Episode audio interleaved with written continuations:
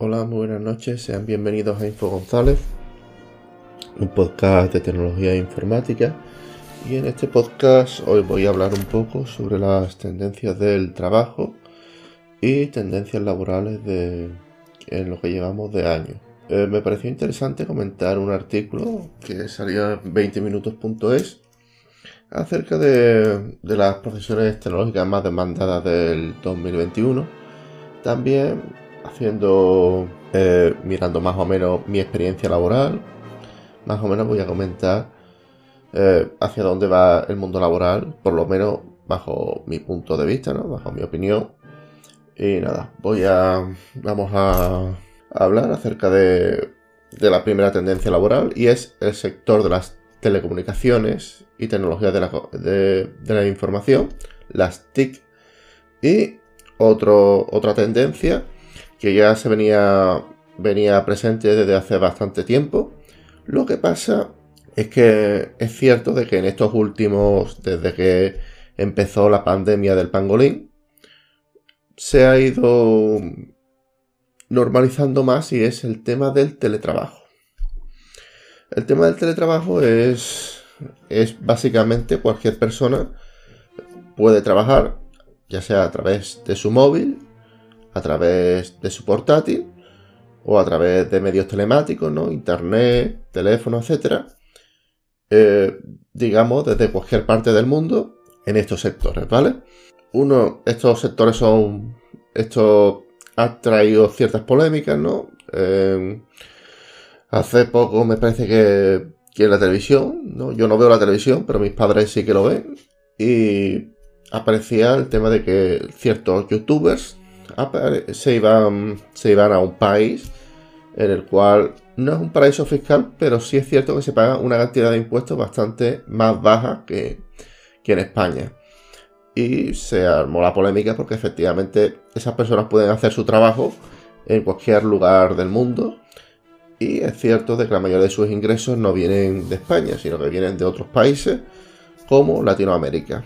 Bueno, pues, pues nada, vamos a seguir comentando esto. la tendencia, una de las tendencias que estoy leyendo yo por aquí, es acerca del cloud computing. ¿En qué consiste el cloud computing? Es decir, todo lo que tenga que ver con la computación en la nube. Eh, hace poco estuve mirándome lo del tema de Docker. Docker es para que nos hagamos una idea como una especie como de máquinas virtuales, pero esas máquinas virtuales son muy específicas y, sirven para una determinada función. Eh, puede ser virtualizar una versión determinada de Python, una determinada versión de Ubuntu, pero con características muy recortadas.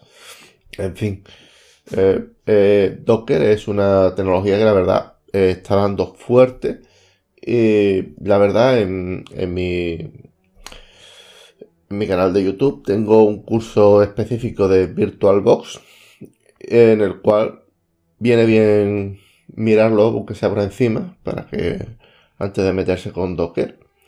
Y eh, ya que es una tecnología bastante interesante, pero eh, necesitamos tener ciertos conocimientos de máquinas virtuales. Bien, la siguiente cuestión es acerca de las tecnologías de inteligencia, de, perdón, de robótica y, y de Internet de las Cosas, es decir, todo lo que tenga que ver con, ah, con robots, Arduino, Raspberry Pi, es decir, todo, todas las tecnologías que tengan que ver con robots eh, y ciertas cosas que se puedan que se puedan automatizar y que requieran requieran humanos, ¿no? seguridad en, en, las casas, etcétera, puede hacerse desde, desde lo que lo que viene siendo el, el las el Internet de las Cosas. Otra de las tendencias que está surgiendo es la inteligencia artificial, en el cual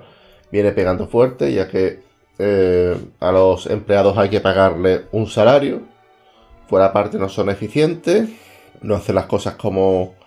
no, no suelen ser tan perfectos como las máquinas, se ponen malos, hay que pagar seguridad social, etc. La inteligencia artificial a día de hoy no está regulado. Es cierto que esto se terminará imagino que tarde o temprano algún gobierno meterá mano e imagino que pasará igual como Andorra, que eso que esos, esas empresas terminarán fabricando en otros países donde sí que lo dejen, dejen utilizar este tipo de robots. Y, como siempre, la deslocalización es, es un poco... No, no es tan fácil de localizar una... No, no es tan fácil eh, para el tema de la robótica, inteligencia artificial, etc. Otra de las tendencias, la realidad virtual y la realidad aumentada. Cada vez están apareciendo más museos virtuales, es decir, museos que desde tu propia casa los puedes visitar sin, sin estar presente allí. Esto se hace mediante tecnologías con las que se crean videojuegos, como por ejemplo Unity, Unreal, etc. ¿Vale? Otra, otra de las tendencias son los clásicos Big Data y Blockchain. Big Data es básicamente analizar una cantidad increíble de datos, dedicándole unas preguntas muy concretas y mediante, mediante digamos, ciertas, ciertos mecanismos conseguir que, que lo que viene siendo el, la máquina nos, no, vamos, eh, no, la inteligencia, bueno, es que Big Data está muy relacionado con, la inteligencia artificial, entonces tú le pides ciertos datos a, la, inteligencia artificial que, sea y esta te devuelve una serie de datos y tú lo analizas y analizas tendencias a partir de esos datos, ¿vale? El blockchain evidentemente va a ser va a, ser, va a estar en boca de todo, todo el tema del Bitcoin, contratos inteligentes, etcétera. Es cierto de que yo personalmente pienso que el Bitcoin es un poco eh, humo. O sea, yo lo que veo aquí es que la gente lo utiliza con ese seudónimo de refugio de valor. Yo creo que ese, que ese, que ese seudónimo es un poco mm, blanquear un poco, vamos a ver, la gente lo, tiene como, como, algo que se está poniendo de moda, pero yo no veo aquí ni, ni cafeterías que usen Bitcoin, ni veo tampoco aquí eh, estancos que utilicen esta moneda ni tampoco veo eh, autobuses que utilicen Bitcoin. Y encima estoy mirando de que, de que empresas que aceptan Bitcoin es prácticamente algo muy anecdótico. Entonces, entonces yo ahí no le veo futuro, pero sí le veo futuro a los contratos inteligentes que se harán con Ethereum. Ethereum también permite otras, eh, permite también trabajar con con Bitcoin, dicho sea de paso, o sea, que, que, una parte se, paga en Ethereum y otra parte se paga con Bitcoin y es bastante, es bastante curioso esto.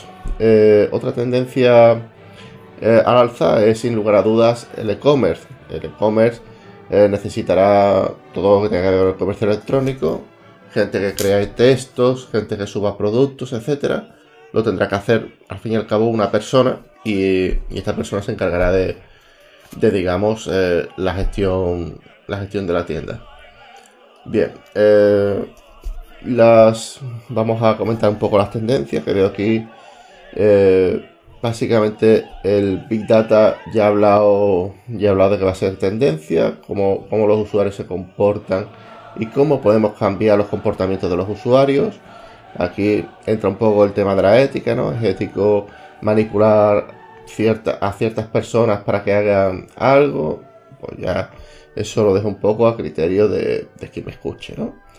La, ciberseguridad, por supuesto, es, es algo primordial, ya que la ciberseguridad y gente que, busque, se dedique a buscar agujeros de seguridad, etcétera, siempre va, va, a venir bien en, el, todo el tema de, de informática y todo el tema de empresas. Bien.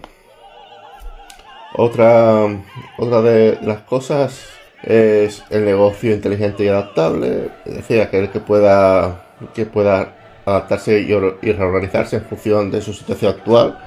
Muchas empresas no han conseguido esto y han cerrado durante el pangolín. Y la hiperautomatización, que básicamente yo el otro día vi una, una aplicación que tú le pasabas una foto y te convertía en una en un personaje de Walt Disney. Entonces esta hiperautomatización va a ganar va a ganar muchos adeptos porque estamos hablando de que se podrá crear filtros, se podrá crear historias. Yo de esto estuve hablando hace poco con, una persona muy cercana a mí y es acerca de, de que a día de hoy los móviles suelen tener mucha más calidad que, que muchas cámaras de fotos de hace 5 o 6 años, las cámaras de reflex de hace 5 o 6 años, las que costaban 500, 600, 800, 900 pavos, me acuerdo yo de que tenían efectos como por ejemplo los ojos rojos. Hoy en día te compras una un, eh, un Xiaomi o te compras un, un Huawei eh, de gama muy alta o un iPhone de gama, de gama muy alta y esos problemas no los tiene o por lo menos no de forma tan descarada o, o o si los tiene es de forma muy puntual además se basan en inteligencia artificial lo cual hace que la calidad sea mucho mayor bien sigamos mirando esto eh, Básicamente el usuario es el centro de la privacidad. Es decir, eh, se, va, se va a valorar mucho lo del tema de las interfaces gráficas. También eh, usuario experiencia, ¿vale? UX.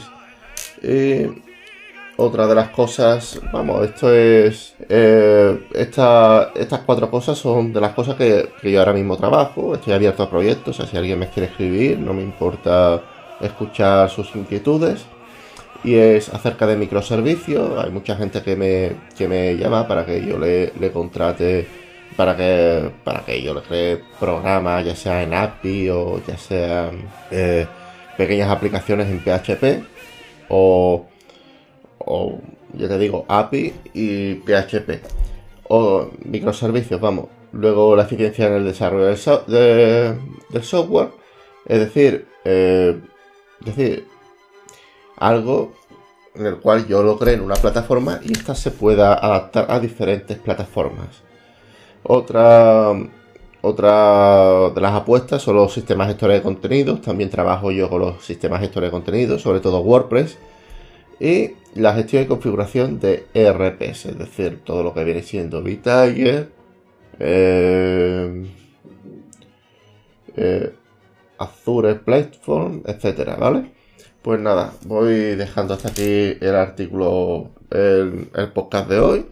Espero que os haya gustado. Si es así, podéis darle me gusta, podéis seguirme en Anchor y también podéis eh, suscribiros a mi canal en YouTube, Info González. Y poco más. Muchas gracias por escucharme y un saludo y hasta la próxima. Chao.